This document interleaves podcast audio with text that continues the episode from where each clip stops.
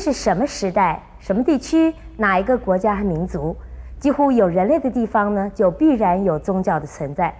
我们从东西方的历史来看，凡是宗教没落的时代，就会造成人心的堕落、道德的沦丧，进而呢导致社会的混乱不安，乃至战火连连。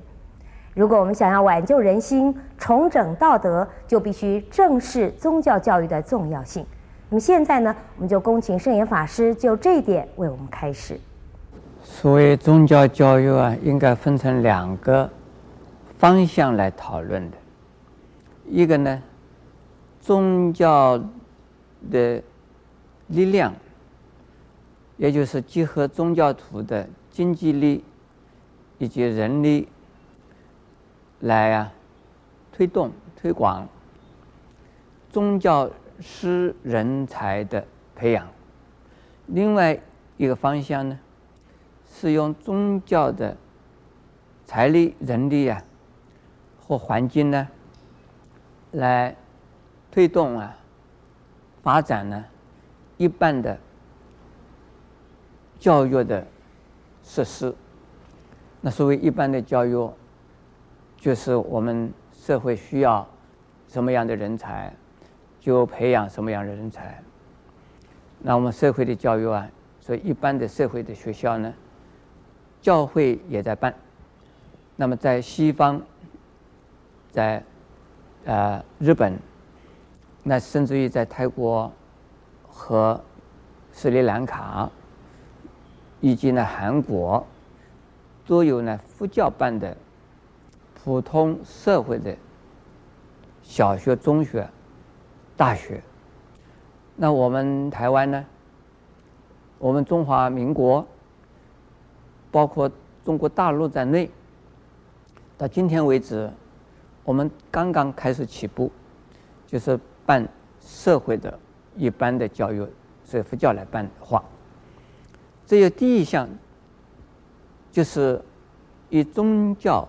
的力量，培养宗教教师的人才的教育，这是啊，对宗教的发展以及宗教的纯纯正、正确的推动推广非常的重要。如果宗教自己本身呢没有人才呢，第一，它的层次不会高；第二呢，它的素质不会好。第三呢，对社会的贡献呢，不会正确，甚至于带来负面的影响，那就是纯粹的就是迷信了，而就是说，不知道为什么要信仰而信仰，信仰的方式和信仰的过程都不知道，那就是信的话，也有一点的用，那是迷信。如果迷信的。太多了，那会造成呢人类的灾难了。所以一定要培养啊够水准、够素质的、够人数的宗教师的人才。那么宗教师里头也要分成各种各类的宗教师人才里头呢，有个有的呢就是普遍的为社会啊大众做社会服务的。做家庭的服务的，就是为人的社会福利啊而奉献的这宗教式人才。那么另外一种呢，就是专门是传播宗教的教义的，和啊传播宗教的讯息的，这是要懂得教义，而且呢对宗教的信仰。或宗教的修养要有经验的人呢，才能够担任这一些工作。那么，在我们佛教徒来讲，要做一个法师，就是说法的法师，一定呢要有修行。如果自己没有修行，净是嘴巴讲，那就是变成了能说不能行，没有感化力。他可以讲的很有道理，在讲堂上讲的很好，大家都听得觉得。都很对，很好，可是他自己品性不好，或者他自己的宗教的体验不够，他讲出来的话的时候啊，就没那么的这感化人，感动人。因此呢，一定要有宗教的认识、宗教知识认识之外，还要宗教的体验。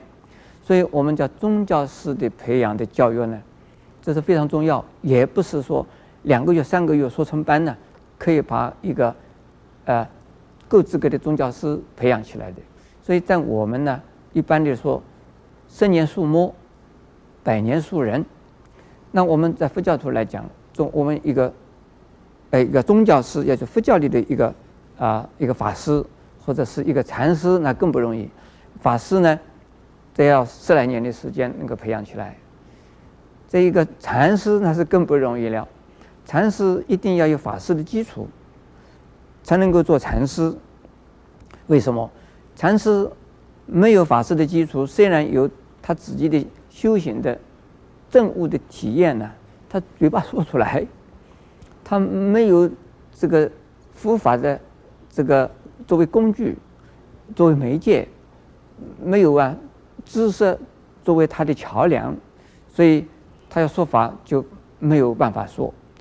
还有教育人和被教育是两回事情，要作为一个禅师，他本身就是一个教育人的人，他要懂得懂得教育心理啊。教育的方法，教育的程序啊，他一定要清楚。所以这种人才是不容易培养的。